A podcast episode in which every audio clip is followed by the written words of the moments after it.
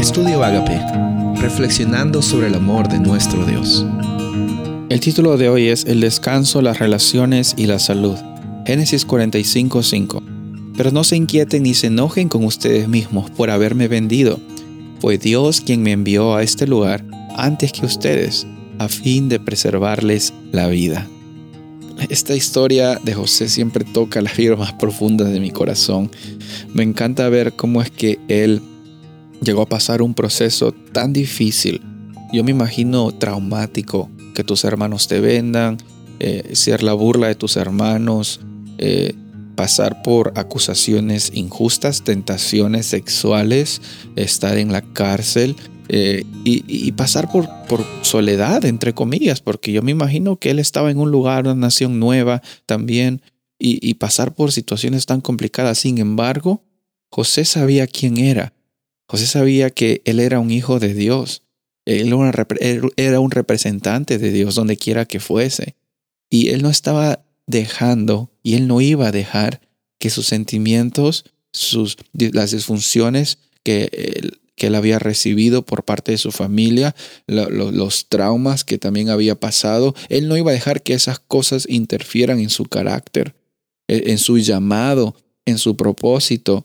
Él fue una persona muy sabia porque dejó de que Dios viva en su corazón y dejó de que el perdón inunde su vida para que él también pueda extender ese perdón hacia otras personas.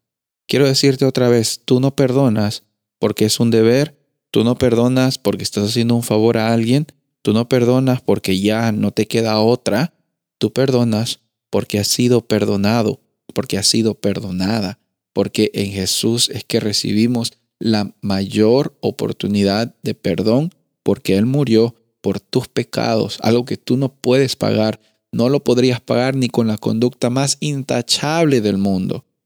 Por eso es que aquí vemos que José le dice a sus hermanos, no se preocupen, está bien, quizás fue una situación muy dolorosa para mí.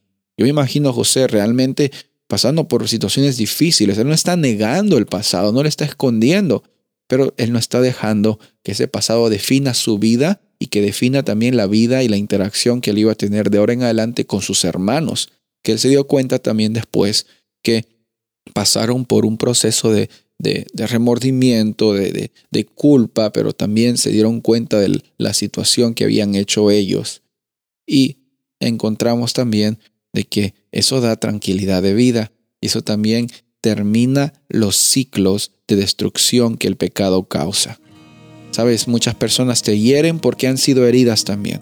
Muchas personas te traicionan porque han sido traicionadas también.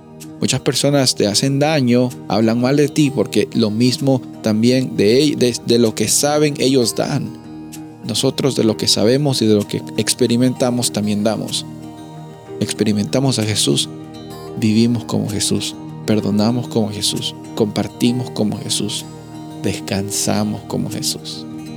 Soy el pastor Rubén Casabona y deseo que tengas un día bendecido.